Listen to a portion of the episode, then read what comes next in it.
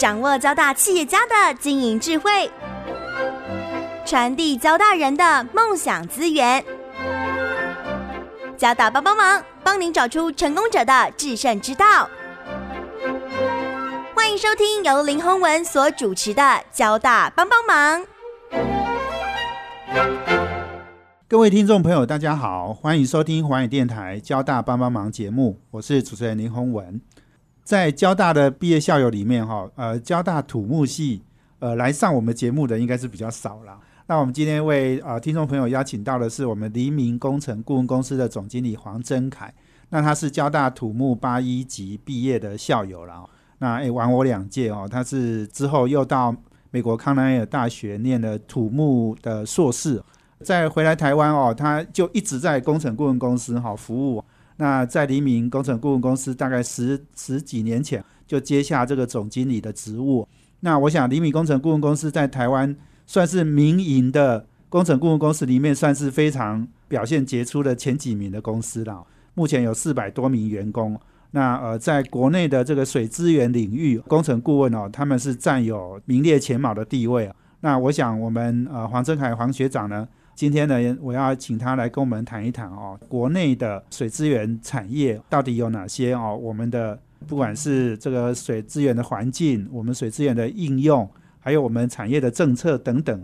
那尤其是过去这一年来，台湾很多的企业大量回台投资哦。那我们常常都在谈说电的问题哦，但是其实水本身也是生产里面非常重要的一个资源哈。那这个水资源怎么样去利用？怎么样去？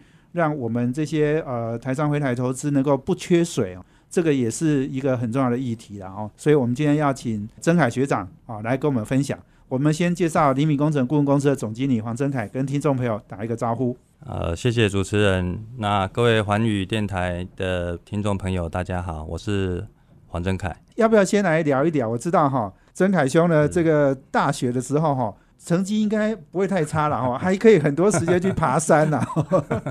跟我分享一下读读土木系，然后还有这个在大学的生活好不好？大学的时候呢，就是其实会念土木，也不是说从小就志向是这个哈，因为那时候我们也知道说，我只知道说我可能个性上比较适合当工程师，但是联考的时候就是让。电脑帮我选的，是是是，我们当年都是自愿填一堆对，自愿填一看到碰到什么就是就读什么。那分配到交大土木呢，我就来念了。呃，念了一年之后呢，我想到现在哈，可能我们交大的状况，就我的了解，好像还是呃很多。同学呢，进入土木以后没兴趣还是怎么样，都会转系，想要念到电的科系。我那时候也是有这种机会，可是自己想来想去呢，也没有特别对某一个领域特别有兴趣，所以我就留下来。对，那就把我的这个大学的学业念完。是，那念完之后呢，因为呃家人有期待，希望我出国去念书呢，所以我后续又申请到美国去念书。是。到康奈尔也是念土木系嘛？对，我就一直一直在这个一样的领域里面呢，继续继续把它完成这个学业，这样。对，所以其实哈，我们很有时候哈，人也不一定说哈，什么要多有兴趣啊，什么，反正哎，你念下去啊，念下去就越念越越专业，然后越念越熟悉哈，你也会就会自然喜欢他上他嘛，对不对？呃，是可以这样讲，因为这个其实。我还记得说，刚进交大土木的时候，甚至说起来有点不好意思哈，念了四年以后，感觉上好像也不大清楚说土木要做什么。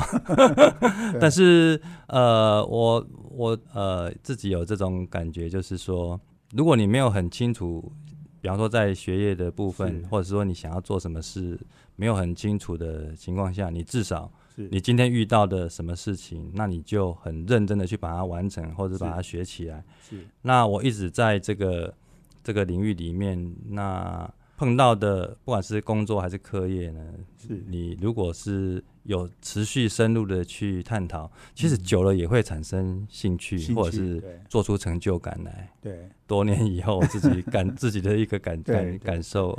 所以你康奈尔台湾，你就你就从事这个投入职，然后就就进黎明吗？啊，对对，哦，所以那时候很早哦，呃，相当早，一九九几年的时候，一九八四年，一九啊，一九九五年，一九九五年嘛，好，一九八四是公司成立公司成立，哎所以你一九我九五年九五年加入，是加入黎明，是是是，OK。那这个我我想哈、我们曾凯兄哈、这个这个交大的的四年的时间哈、一定要讲一下登山社的事啊。我知道你爬了七八十座百岳了哈。哦，是这很厉害哦！这大学四年爬这么多百越，你你怎么爬的？你可能翘课去了。这个这个现在现在现在讲可能比较没有关系，因为老师也当不到我了，是是是，嗯是是没有到到很夸张了，不过好像我印象中有翘了一次课去爬山，不过当时大一的时候呢，第一次去爬大坝尖山呢，就深深被台湾的高山的美景吸引住了，所以后来的三四年，整个等于说我整个大学的时间呢，对，其实也花蛮多时间，就寒暑假，你看就有对长假就去，就是长假。对，那把台湾的这些呃山脉呢，嗯，该走的或者比较难的，是。想说趁年轻的时候都把它走一走，大概是。横的直的都去过了。对对，我想哦，这个，哎，我大我大四那一年也爬了十几座白月了，所以我我自己也很清楚哈、我我这个山友哈、在谈那个山的美哈、那个我都能体会哈、那这个真的是是。呃年轻时代哈、能有爬山的回忆真的很棒哈、那我我想这个要不要请曾凯来谈一谈？就是说，因为你一九九五年就加入哦这个黎明嘛哈、是。那那个公司是一九八四年成立的哈，所以其实你你也算是很早期的员工对，哦，所以你也看着黎明工程顾问公司哈，从小小的一家公司哈，到现在规模这么大哈，要要不要跟我分享一下黎明工程的一些一些重要的呃时点哈，他们做了什么样的事情？黎明工程顾问呢，是由我们林董事长林德志林董事长创立的，在一九八四年创立的。那当时创立的只有两个人，只有两个员工。那到目前为止呢，我们的员工呢有超过四百位。那么我们目前服务的领域呢，有土木领域、公共工程领域的这个，尤其是水资源方面的这个领域。是加入李敏的时候，我们公司我还记得只有三十几个人，是所以、哦，所以嗯那时候跟现在感觉当然是相差非常多哈。是是，那人员少的时候呢，每个人都很熟啊。对，那现在我现在甚至不大容易记得清楚每个员工的 有一些新进员工的这个这个名字哈。是。不过呃，公司在这这几年的这个经营呢，逐渐呢，早期是以水利工程。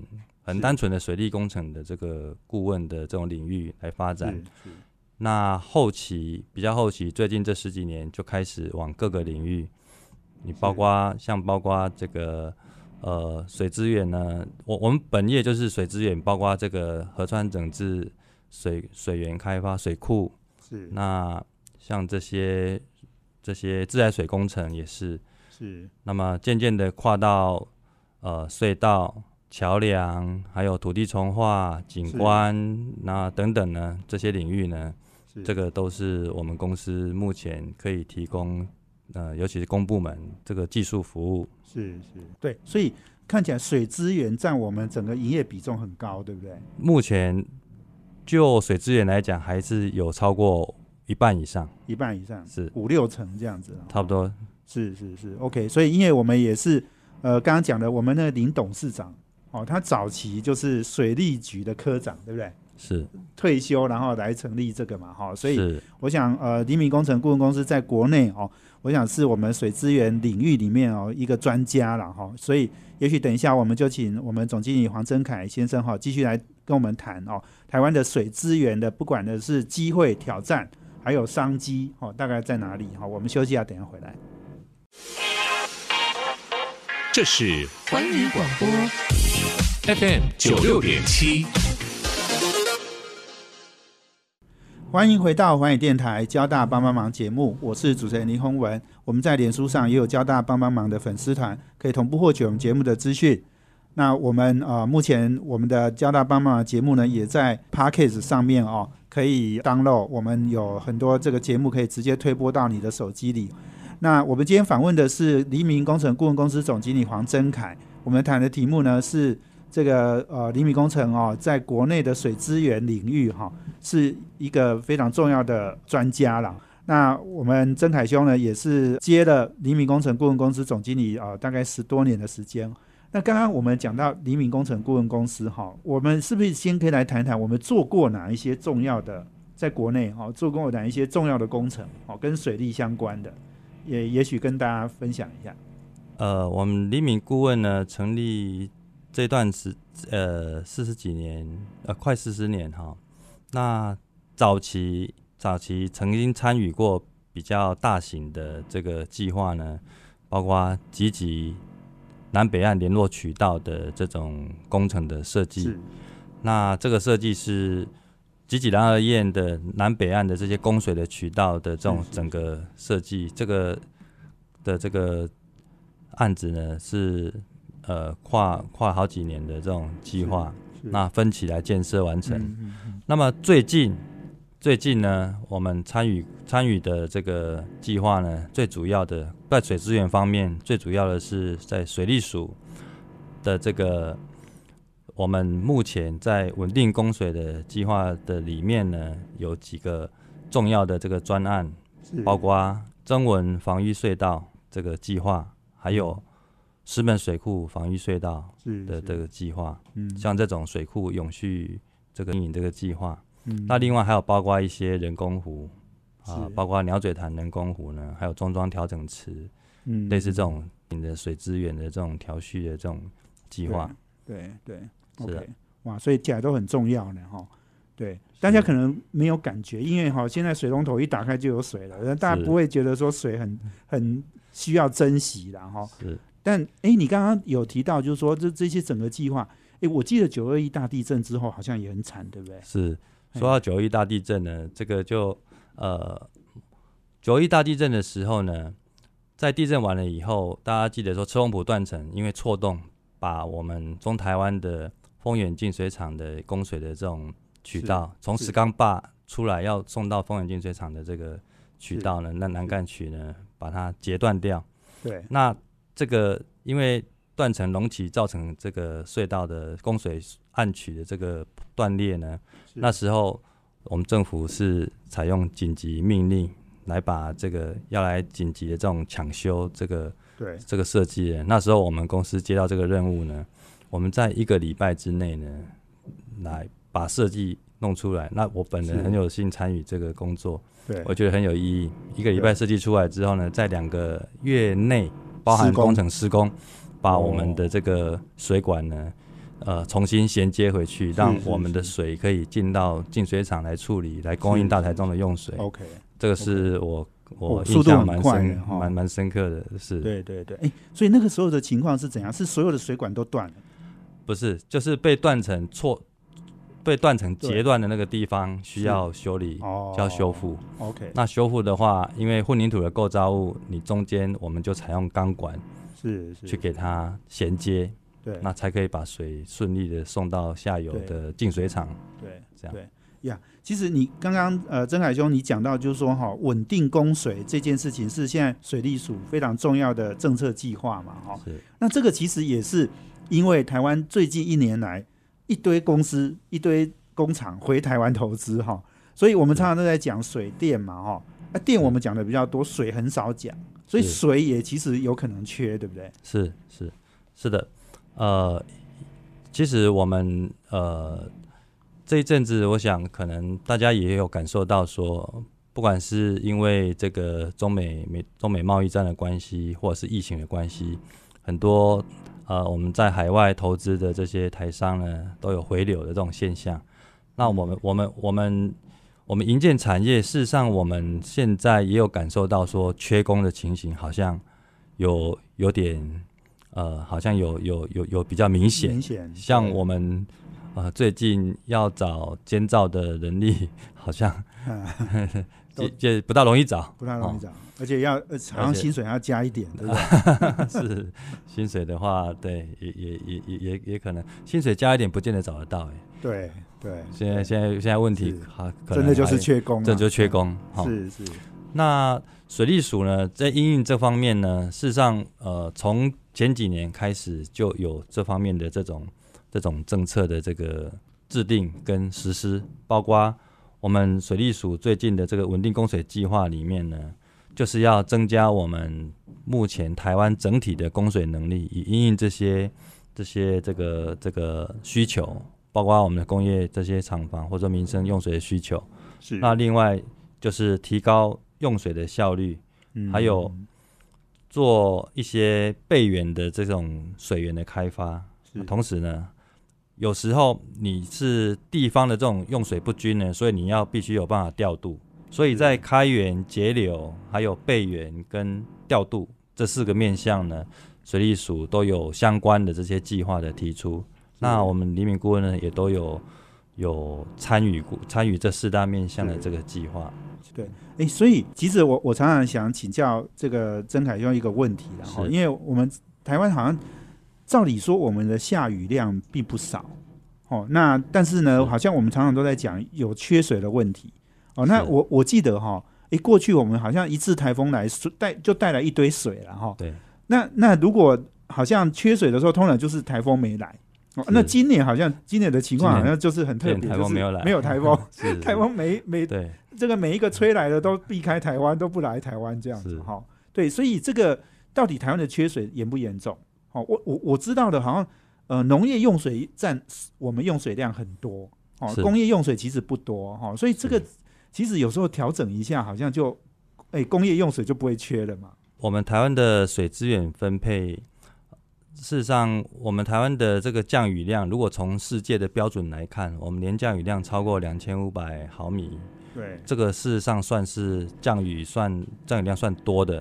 但是，但是我们台湾的这个我们的地理环境，我们的环境的特性是山山高坡陡，然后河川比较短，对对所以我们台湾的这个，我想我们雨就学流到大海。你一降雨之后，你一天大概一天顶多一天多一点，我们台湾最长的河流浊水溪，你一天大概就流到河里面去了。是所以，我们台湾的用水虽然说降雨降得多，但是也消得快。是，所以，这个个是如何把我们的水资源做妥善的这个利用，怎么么样把它留住？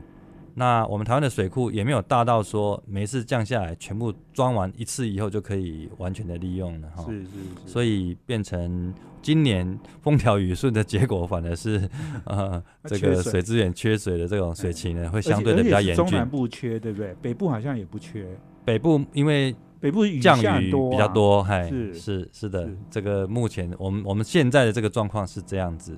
对，那中南部比较缺的时候呢，这时候就是要靠这个，我们最近其实水利署也蛮推这个这个备援的概念。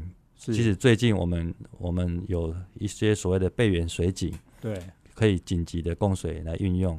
那么是在南部呢，甚至最近也有加强浮流水的这个开发。是是所谓的浮流水，就是地表水在河床底下的这个浮流的这些这些水呢，那我们虽然说在枯水期的时候看不见，但是呢，事实上这些水还是在目前水利署的定义上，它是属于地面水，所以是是我们可以来取用。那么多这个这个部分呢，再加进来，那事实上可以让我们的这个供水呢，这个得到这个需求的满足。是是是好。备源水跟浮流水，哎，这个都是我第一次听到哈。我们要休息啊，等一下再回来哦。我们请黎明工程顾问公司总经理黄真凯哦，继续来跟我们分享哦，到底这些水我们怎么利用哦？其实每一分水都应该要珍惜了哦。那这个这个，那这些水呢，要再去利用呢，其实也跟工程顾问会有很大的关系好、哦。所以我们等一下再请我们曾凯兄继续来跟我们分享。休息啊，等一下回来。这是环宇广播 FM 九六点七。欢迎回到华语电台交大帮帮忙节目，我是主持人林宏文。我们今天邀请的贵宾是黎明工程顾问公司的总经理黄真凯。我们谈的题目哦是国内的以水资源为主的这些呃建设。我想我们厘米工程顾问公司是占了非常大的一个呃角色。那我们也贡献很多国内的这种水资源的方面的工程顾问计划。刚刚其实诶，曾凯兄提到了哈，就是国内的缺水的情况。那就我的了解，是我看到的数字是，我们台湾的农业用水占了七成，民间用水占了两成，工业用水占了一成哦。是。那所以其实这个农业用水占的呃这个比重很大，可是它的产值是最低的。工业用水用的很少，但是产值是最大的。所以我们可能经常如果真的工业用水缺的话，那我们就是诶这个农业用水稍微休耕一下。是哦，然后把水空出来哈。是，但是当然，这个老实说，农民也都会对这个是不太满意的哈。当然，我们补贴政策应该也都实行行驶了多年了，然后实施很多年了，所以其实可能说不说不定可能，但是很多的地方的水利会呢，哎，可能就就有一些意见了哈。不，我那是不是请我们呃这个曾海呃总经理也跟我们来分享一下你对台湾的这个缺水的问题的的一个观察吗？刚刚主持人提到说，这个我们台湾供水的这种比例跟调配的这个策略呢，事实上我们过去呢也常听到说有休耕然后补助的这种情形，让农民来休耕，然后把剩下来结余下来的水呢拿到另外的供水标的，最主要当然就是我们的这些工业的部分的用水。那我们水利署的这方面的努力呢，当然是希望说，其实尽量不要影响到各标的的这种正常的这样的供水。所以呢，我想水利署这这几年呢，也都有在做相关的这些努力，包括说开源跟节流。那开源，开源就是增加我们供水的这种这种来源。增加水源的供给，但是我们知道说，我们台湾的水库要盖新水库，目前已经很难，已经几乎没有新的好的这种或者适合的开发的这种场址，所以我们目前呢，大概朝向所谓的节流或者是备援这样的概念呢，是是来做。对对，节流跟备援哈，我想这个其实应该也是。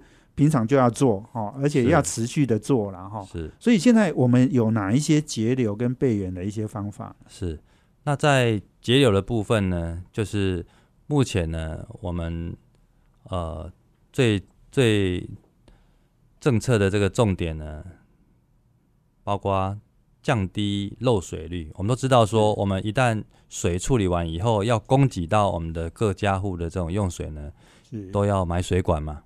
那这个水管如果年久失修，有漏水、有有破损，那么你的水就就漏掉了，就浪费掉了。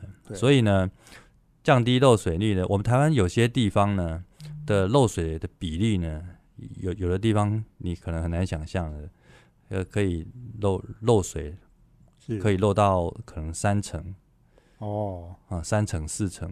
这种最最最多的可能会会会到三层四层，啊，可可能不到一半，但是会有蛮高的比例。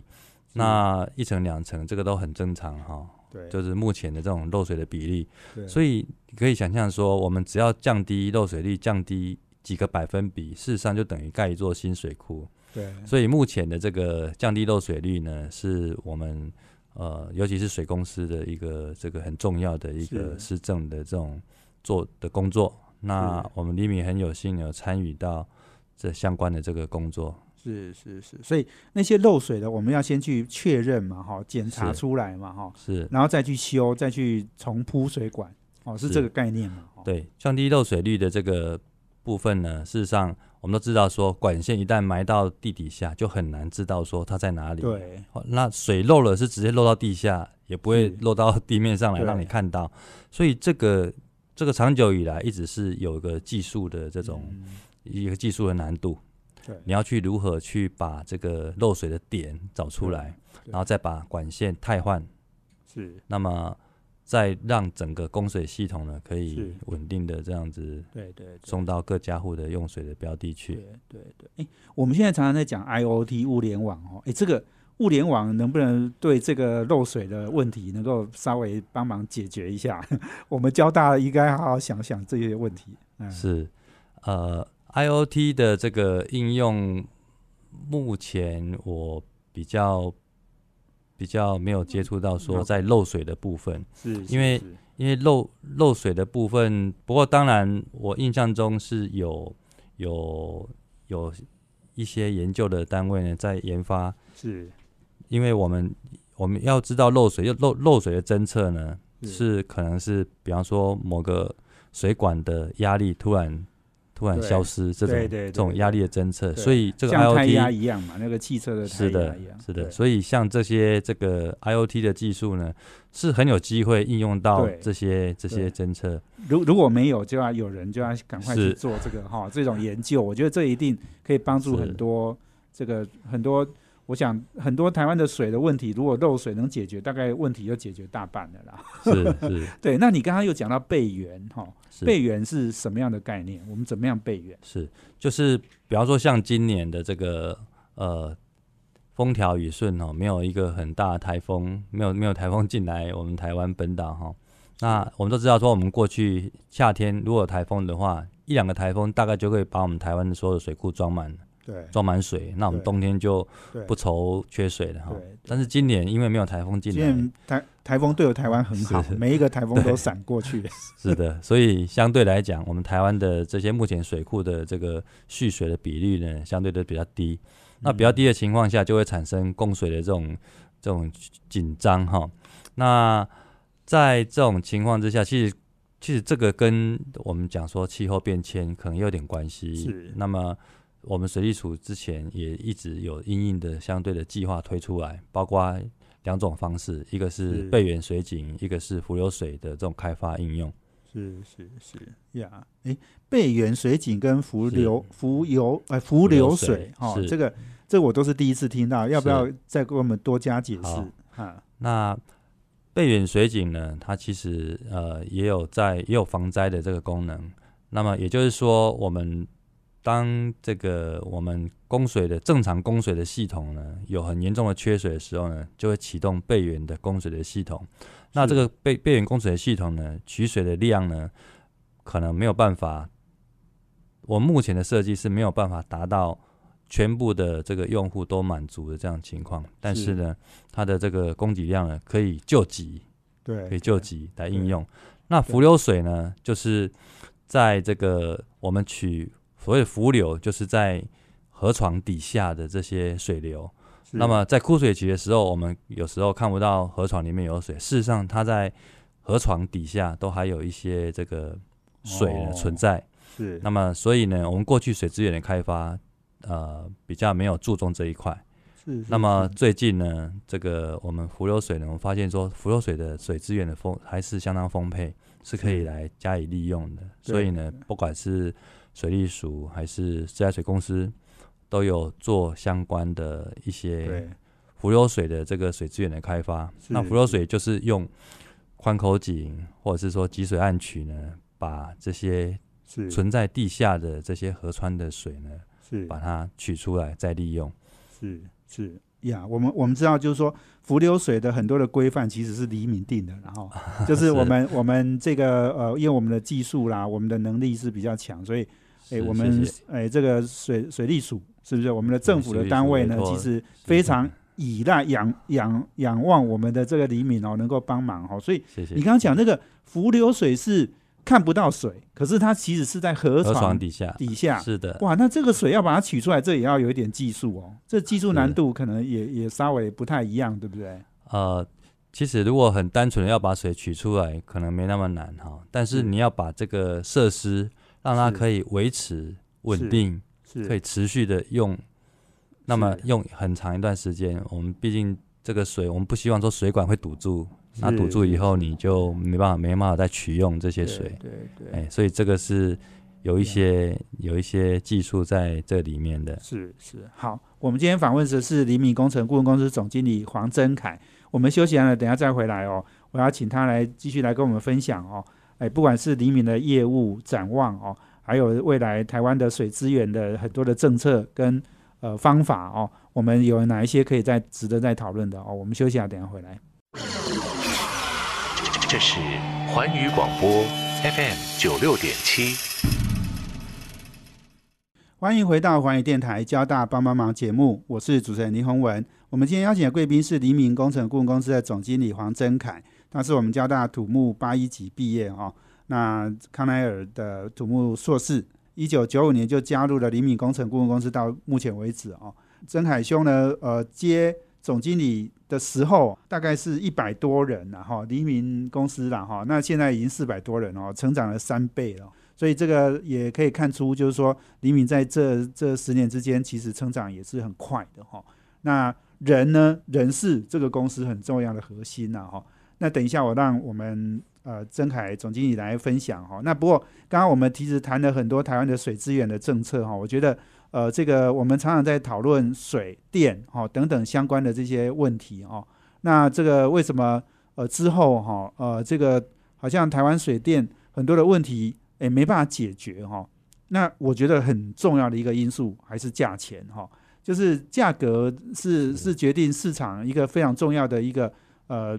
不管是呃科技的研发哦，然后公司诶这个产业的发展哈非常重要。就是你如果能够去诶因为省水省电，然后让你的成本降低很多哈，那你当然愿意去做。可是问题就是水电都很便宜哈，那 你再省呢也省一点点钱哈，所以那个那个对产业发展的诱因是很低的哈。所以我觉得这个可能是一个无解题了哈。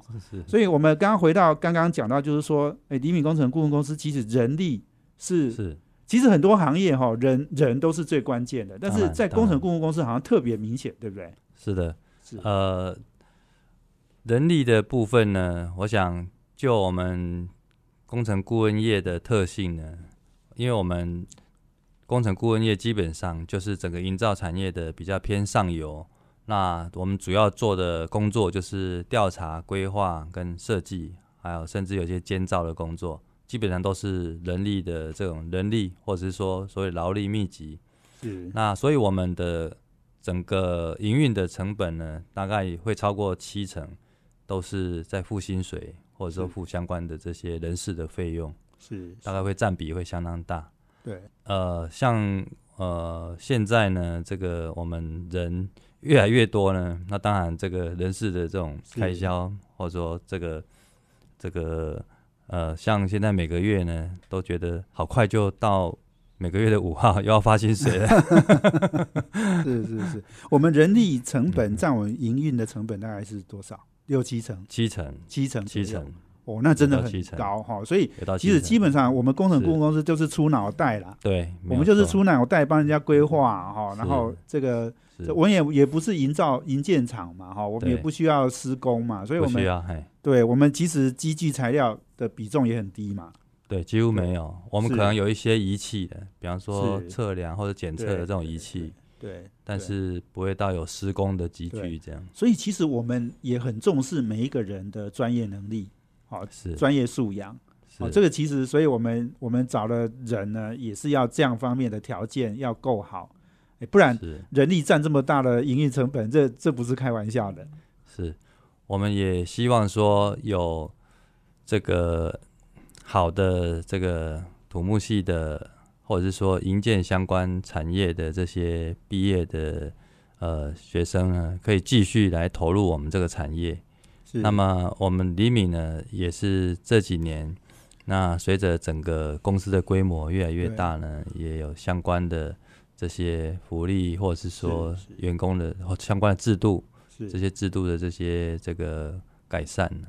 是是，那我们也希望说，大家尤其是你如果家住在中部的的这个这个对。这个同学呢，或者是说想要投入职场呢，我们都很欢迎到黎明来看看。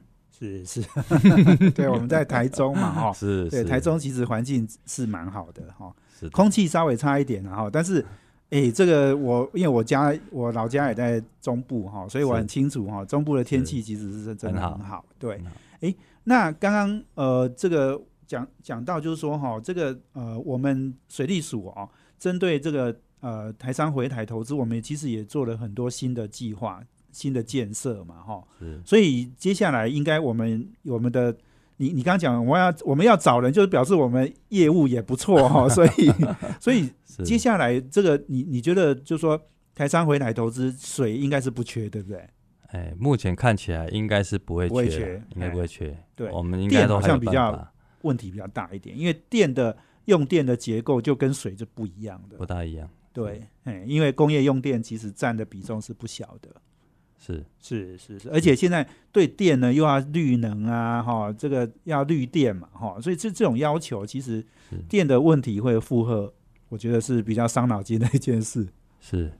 那我们李敏其实在电力的开发部分，其实琢磨比较少。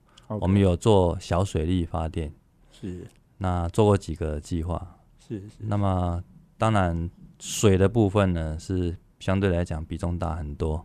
对对，从过去到现在，都一直有在参与我们政府重要的这个水资源，或者是是。说水利的相关的建设。这样。对对，哎，你讲到水力发电，水力发电也算绿电嘛？不是的，对，可是我们好像台湾从来很少在讨论诶水力发电哈，因为好像我们我们这种我们这种我我们诶对啊，讲到山哈，等一下登山要让你讲，诶，我们的我们的百越超过一百多座哎，快快一百，我记得诶很多，但是就就目前有有记录的，好像是两百多座。哦两百多座是对，那那山这么多，但是好像瀑布很少，很难用水力发电，对不对？是呃，是像刚刚提到的是这个这个我们台湾的水力发电，事实上我们的水资源的河川呢，很很早期一直到现在呢，都有做相关的这些水利的普查。事实上，我们能开发的这些水资源，是。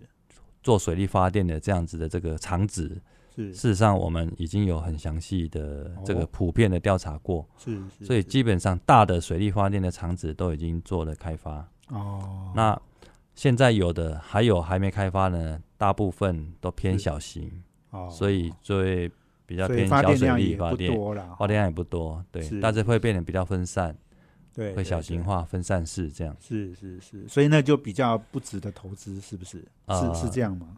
经济效益就比较回收就比较久嘛，对不对？